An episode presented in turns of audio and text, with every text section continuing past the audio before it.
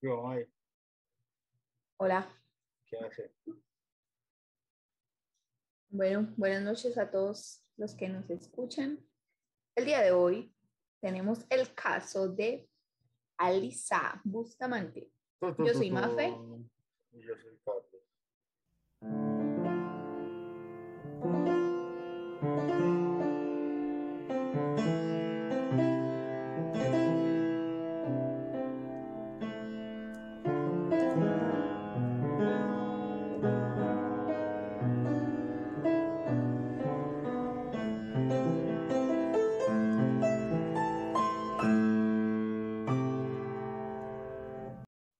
Bueno, para empezar, les recordamos que este episodio contiene información de violencia, de asesinatos y pues recomendamos que sea escuchado únicamente por mayores de edad. Eh, les recordamos también que lo hacemos con todo respeto hacia las víctimas y que se hace únicamente con fines informativos. Ok, hágale pues. Bueno, de pronto ya muchos de ustedes han escuchado este caso porque es un caso muy común como en los adolescentes, debido a que Alisa Bustamante, eh, cuando ocurrió este episodio, tenía tan solo 15 años de edad. Era pues una adolescente estilo muy emo, lo que conocemos nosotros como emo, tenía cosas así un poquito medio locas. Eh, es importante Todos decir- tuvimos nuestra época emo, ¿no? nuestra generación, sí. Nuestra generación tuvo su época emo. Con los celulares todavía eh, que hacían así, los flip phone. Ah, sí, esa era una nota. Esos eran los más pupis de su momento. Esos eran los más popis. El Motorola Bueno. B8. Yo no me acuerdo. Las referencias. Eh, bueno, contándoles un poco más de Alisa. eh, ella vivía en Estados Unidos. Nació en el año del- de 1994 y ella era hija de una relación adolescente. Los dos padres de Alisa tenían problemas de drogadicción, tenían problemas de conductas so- antisociales y ambos estaban en la cárcel. Entonces, Alisa y sus dos hermanitos, tenía dos hermanos menores, estaban al cuidado de la abuela. La abuela pues ya era una señora pues de avanzada, avanzada edad, era una señora que practicaba la religión mormón, mormona, y digamos que siempre trató de inculcarle a los nietos como la religión, trataba de llevarlos todos los fines de semana a la iglesia, Ellos son muy de- estrictos en, en Sí. su religión, ¿no? de inculcarles pues a Jesús y todo, todo el tema, pero pues finalmente no, no sirvió de mucho, según No, vamos es a que, es que nomás, más nomás con los padres, pues como de, como se dio esa situación, eso es una receta para el desastre. Siempre Exacto. vemos en este tipo de casos que, que el resultado se da eh, porque previamente ha habido cosas que han ido influyendo en esa persona hasta que la persona ya llega a un punto en el que, en el que avanza en sus, en sus conductas hasta llegar a cometer pues, crímenes. Exacto. Bueno, eh, finalmente pues Alisa era considerada como una joven, pues entre comillas normal, como te decía, con sus gustos emo. Pero sí, aquí ya la cuando, estoy viendo y era bien emo. sí, pero ya cuando ella cumplió 13 años, pues comenzó a, a presentar otro tipo de conductas. Y es ahí donde ella empezó como a autolesionarse. Empezó a cortarse con cuchillas de afeitar de manera muy habitual, o sea, casi que Mm. todos los días se cortaba porque, porque sí, porque le gustaba y porque es, esa, eso hace parte como de las costumbres emo, ¿no? Digamos que hasta ahí normal.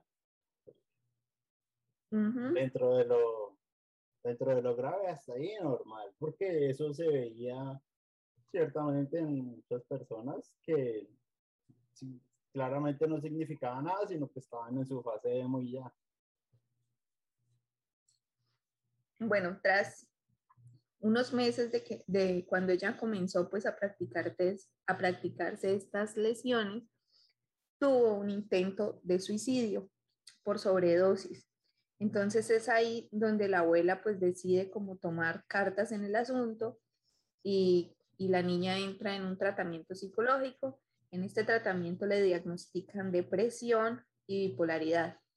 Y bueno, según cuentan, ella tenía sus episodios donde era extremadamente feliz, era eufórica, alegre, y ya en menos de una hora estaba súper triste, apática, violenta, no quería nada, se aislaba totalmente.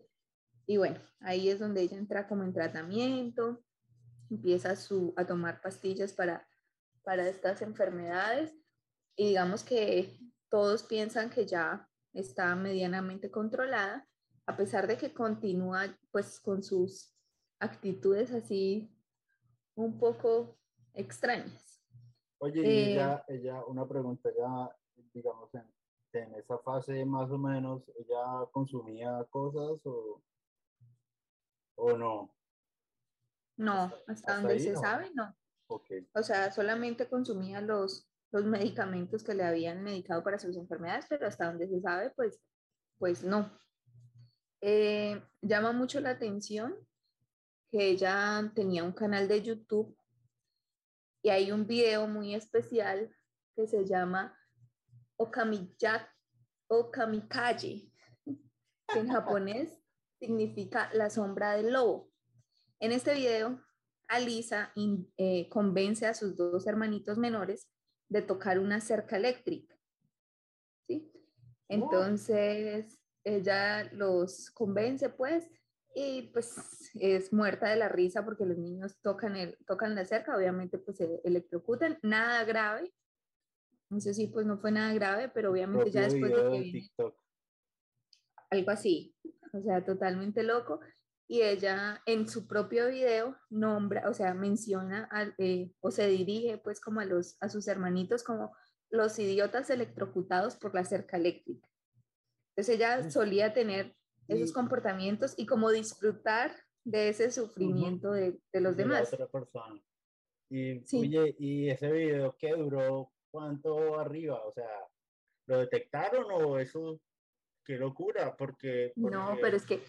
Ese tipo de vainas, pues ahora, digamos en esa época, como que no se daban cuenta tan rápido, pero ahora sí cualquier tipo de video que sea así como de violencia en YouTube, uff, lo van bajando de uno. Ese video, de hecho, todavía está filtrado por ahí. Yo alcancé a ver pedacitos del video y, y en realidad en su o sea, en realidad lo descubren después de que Alisa ya hizo lo que hizo. O sea, eso ya es después. ¿Para qué? Ajá, exacto. Eh, bueno, en general ella usaba mucho las redes sociales, pues en su momento era más que todo Facebook. Solía subir selfies, fotos, ella tenía amigos, entonces pues digamos que la veían como una niña normal, así como medio loquita, pero pues dentro de lo normal, porque no era como tan antisocial, tenía sus amigos, eh, pero en, en, su, como en esa información que uno pone en su perfil, siempre ponía vainas así muy raras, ella ponía cosas como... ella ponía cosas como, me gusta cortarme y matar. O, por ejemplo, no estoy loca, solo estoy enfadada. O sea, vainas así muy raras, pero lo que te digo, como dentro de su perfil así emo, pues todo lo veían como... estados de Facebook que uno ve y uno dice, ah, no le paremos Que son como por llamar la atención, pero uno realmente como que los ignora, ¿no? Sí, exacto, nadie le paraba bolas porque lo veían como como algo de adolescentes, como algo de la época. Entonces, bueno, normalmente ella exhibía abiertamente como que odiaba a la gente, que odiaba todo, eh, era totalmente intolerante a todos los que llevaran como, le llevaran la contraria. Y pues incluso ya después de que se hizo la investigación, una de sus amigas dice que, que a Lisa le había dicho en algún momento que sentía ganas de matar a alguien así, de la nada. casual. Porque quería, sí. Eh, pero bueno, todos pensaban que ella era una niña bravucona, sí, la que quería ser como la más mala, y pues nadie se imaginó que fuera a llevar a cabo realmente un asesinato simplemente porque quería y se le daba la gana. Entonces, bueno, ahora sí les empiezo a contar qué fue lo que pasó. Eh, en una tarde, eh, Alisa pues estaba en su casa. Como les dije, ella tenía una hermanita menor. La hermanita se llamaba Emma. Emma era una niña de apenas seis años. Entonces, Emma invitó una amiguita a jugar ahí al frente de su casa que se llamaba Elizabeth. Eh, sí, Elizabeth. Y Elizabeth tenía nueve años. Pues las dos niñas estaban jugando. la mamá de Elizabeth solamente le había dado permiso de jugar hasta las seis de la tarde. Entonces, a las seis de la tarde, Elisa no había llegado a la casa. La mamá estaba totalmente preocupada. Empezaron a llamar a todos. Fueron a la casa de Emma. Obviamente no estaba allí. Empezaron a buscar por todas partes. No encontraban rastro de nada. Pero detrás de la casa de Elizabeth había un bosque. La policía también empezó a buscar en el bosque, no encontraban rastros, no encontraban absolutamente nada. Y pues la niñita con la que estaba jugando, Emma, la hermana de Alisa, pues no decía nada, o sea, era una niña muy pequeña, apenas tenía seis años, no era mucho lo que pudiera decir, y pues realmente la policía obviamente no iba a sospechar de una niña tan pequeña. Después de unas horas... Digamos, a ellas no les preguntaron nada en ese momento pues como eran las últimas personas con las que... Sí, a Emma le preguntó la policía porque era con quien estaba jugando la niña, pero pues Emma simplemente les dijo, no, pues yo la vi, jugamos hasta, hasta que llegó la hora que la mamá le había dado permiso y yo vi que, que ella se fue. Ah, hasta ese momento no dijo nada más, entonces bueno, la policía ahí empezó la búsqueda muy rápidamente, pasaron unas horas y al no encontrar nada, volvieron a hablar con Emma y ahí Emma da un dato adicional y es donde les dice que cuando Elizabeth se fue hacia su casa, se había enredado en una, como en un arbusto, y Alisa había llegado supuestamente a ayudarle. Entonces ese dato ya les llamó la atención a la policía y empezaron a, a indagar a Alisa qué era lo que había pasado, o, qué, o si le había ayudado, o bueno, qué era lo que había pasado. Alisa obviamente no decía nada, ella dijo que ella simplemente le había ayudado y la niña había seguido, pero hasta ahí. Mm. Entonces, eh, la policía pues no creyó mucho, se le empezó, empezó a hacerse pues como muy raro y decidieron entrar al, a la habitación de Alisa.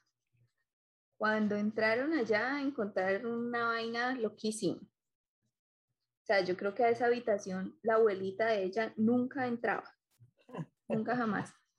Encontraron en las paredes de la habitación algunas frases escritas con sangre de ella misma y eran frases así como, me corto para hacer físico lo que llevo dentro, me corto para ver la sangre porque me gusta y la disfruto. Y allí en el mismo cuarto había así como la silueta de una persona, así como cuando hacen un levantamiento, así la silueta en, con sangre, con sangre de Elisa, y al lado estaba el nombre de Emma, Emma la hermanita chiquita. Entonces, pues apenas la policía vio eso, dijo, aquí hay algo raro. Dijo, amiguita, vamos a cuestionarte un poco más. Exacto. Bueno, ellos siguieron buscando. Ella obviamente al principio lo negó todo hasta el final, dijo que ya no tenía ni idea, que no sabía qué había pasado con Elizabeth. Y bueno, en fin, la policía continuó buscando en el bosque y es allí donde encuentra, en, donde empiezan a encontrar que hay como unos eh, hoyos, pero unos hoyos grandes, donde caben perfectamente un niño pequeño o un perro o más o menos de ese tamaño. Le preguntaron a Elisa si ella sabía algo de esos huecos y ella dijo que sí, que ella los había hecho porque a ella le gustaba cavar. ella se divertía, era su pasatiempo. A ella le, le encantaba irse al bosque a abrir huecos. Entonces, bueno, ahí digamos que todo se fue haciendo más evidente y la policía pues continuó buscando en el cuarto de ella y encontraron un diario donde pues también tenía así frases súper locas de, de querer, de odiar a todo el mundo, de querer matar. Y había una página que estaba así súper tachoneada. Entonces, bueno, ellos llevaron esa página a criminalística, allí recuperaron finalmente el texto y en el texto todo decía, acabo de matar a alguien, los he estrangulado y, corta, y les he cortado la garganta y apuñalado. Ahora están muertos. No sé qué se siente en este momento, pero es tan increíble, tan pronto como lo hice, tuvo un sentimiento increíble. Era bastante agradable. Ahora estoy un poco nerviosa y temblorosa. Me tengo que ir a la iglesia ahora. Ja, ja, ja, ja. Todo esto, Alisa obviamente lo tachoneó para que nadie lo descubriera, pero como te dije, pues obviamente eh, criminalística vio y recuperó el texto. nadie entiende por qué. Nadie entiende por qué, porque la ah, frase está en... Es que te iba a decir algo. Em, me parece como que en, en, ese, en ese texto ya expresa muchos rasgos de psicópata, ¿no? Porque siente, siente, siente muchas cosas que son propias de ellos. Siente emoción al asesinar. Eh, pero también lo planea y cada vez que recuerda ese hecho, como que se siente, se siente poderoso y siente, placer. Una emoción como si uno estuviera en una montaña rusa, algo así. Y cuando a ella le preguntan ese tipo de cosas, ella se siente feliz engañando a los policías. O sea, eso no hay nada que un psicópata disfrute más que la policía lo cuestione y ellos poder darles vueltas. Exactamente. Exactamente. Nadie hasta el momento se ha entendido por qué ella habla en plural, porque en todo su, su escrito dice, los he matado, los he estrangulado, y pues realmente, pues lo único que se sabe es que mató de una pues, persona. a Elizabeth, sí. De pronto, pues en su cabeza, pues no sabemos qué sentía. Y bueno, también escogió a Elizabeth, ¿por qué? Porque ella era una niña, pues menor que ella, una niña apenas de nueve años, una niña que era...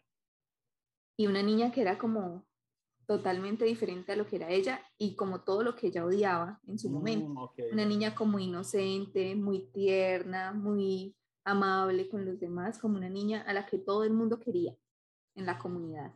una niña muy dulce. hacer y no podía. Exacto.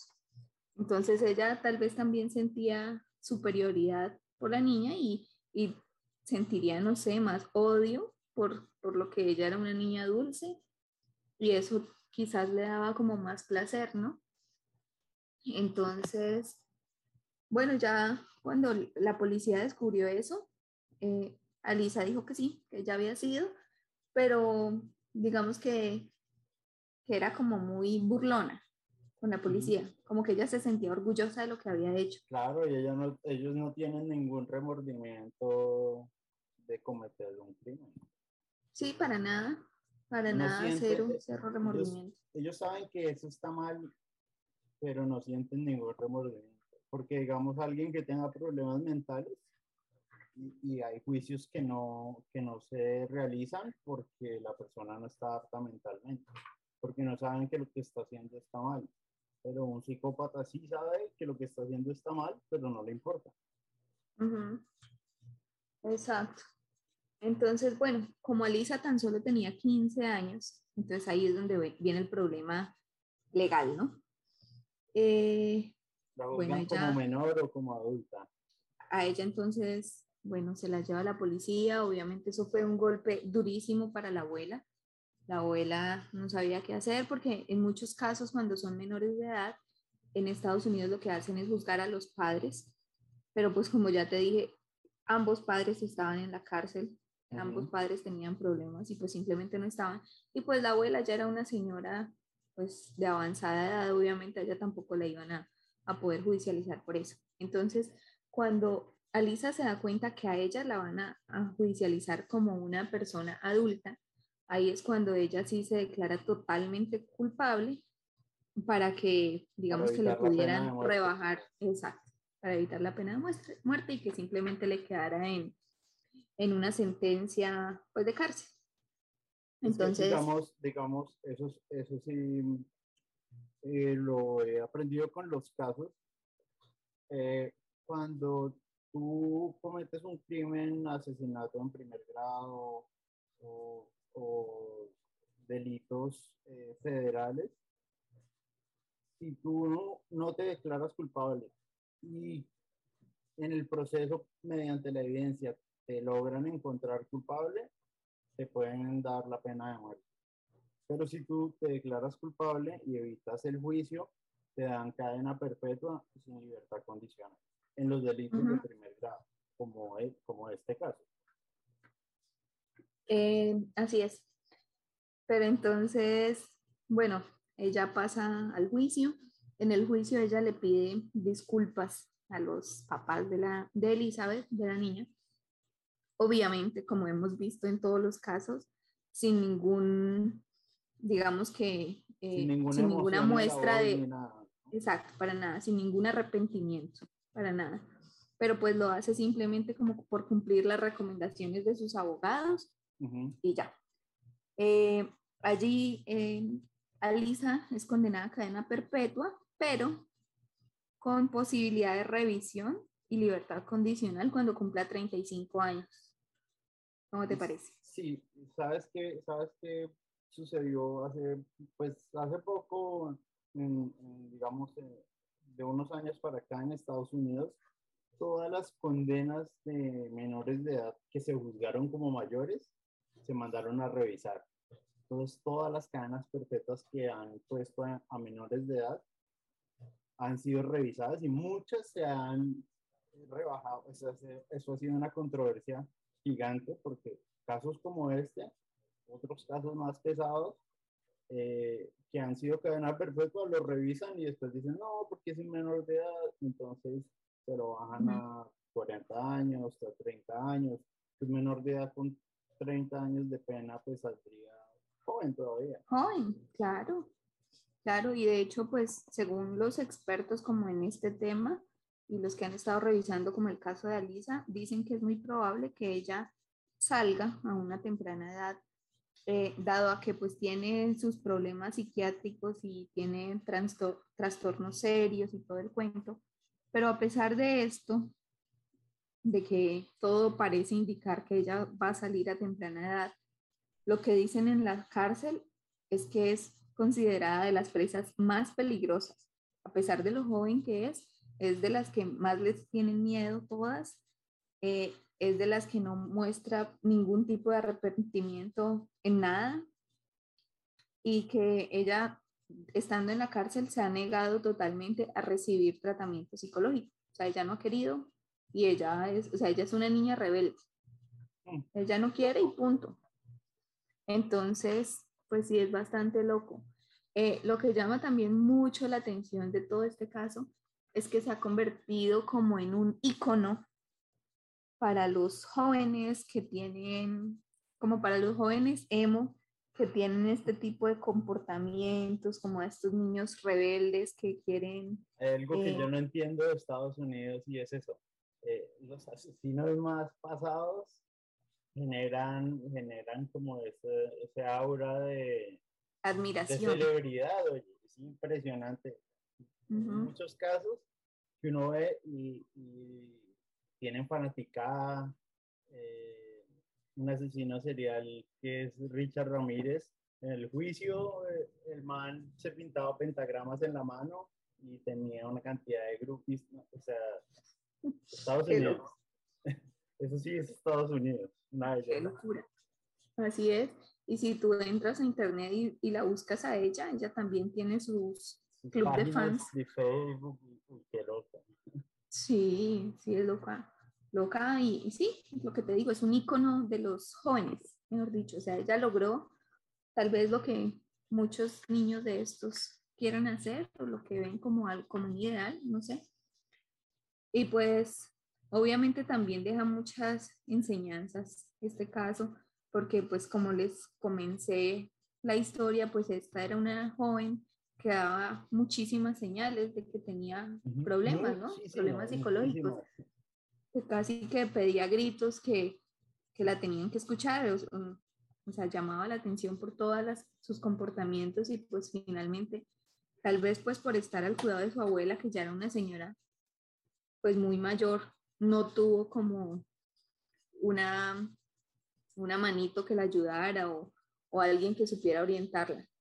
Es muy triste que en estos casos, pues obviamente cuando uno mira las cosas en retrospectiva, pues, todo es como más claro y más fácil, pero, pero en estos casos de mirar hacia atrás, todo lo que ella mostró, todo, todo lo que ella, eh, todos los comportamientos que tenía y cómo pues nadie hizo nada, no tenía una red de apoyo que la, que la, que la ayudara, aunque finalmente pues también está la pregunta como si este tipo de personas nacen para ser así, porque ese es un debate, ¿no? Los criminales nacen, o sea, tiene ambos componentes. Porque así ella, así ella hubiera tenido tratamiento médico, lo que sea, nada te garantiza que ella no, no iba a ser un asesino. Sí, es verdad. Es verdad. De pronto lo que hace es que va a hacerlo después. Va a hacerlo darle más tiempo. Digamos que ahorita por su modus operandi, pues fue muy sencillo atraparla porque fue un asesinato muy torpe. O sea, todo lo hizo muy a la ligera solo por cumplir. Muy, sí, exacto, solo por cumplir su deseo de saber que se sentía matar, de sentir ese logro que creía ella. Entonces todo fue muy fácil para atraparla y, y, bueno, ese es nuestro caso de hoy. Estuvo, estuvo pesadito, eh, sobre todo pues eh, por lo que son personas muy jóvenes. sí, porque eran unas niñas, unas niñas. Qué locura. Gracias, Mafe. No, a ti. A ti por este nuevo eh, capítulo. ¿Cómo son nuestras redes? el Instagram. M Siniestras. Y el Twitter. M Siniestras. Arroba M Siniestras. Para que nos sigan, nos den me gusta y todas esas cosas que se hacen en redes. Listo. Nos vemos la próxima semana con otro episodio. Chao. Chao. Gracias por escucharnos.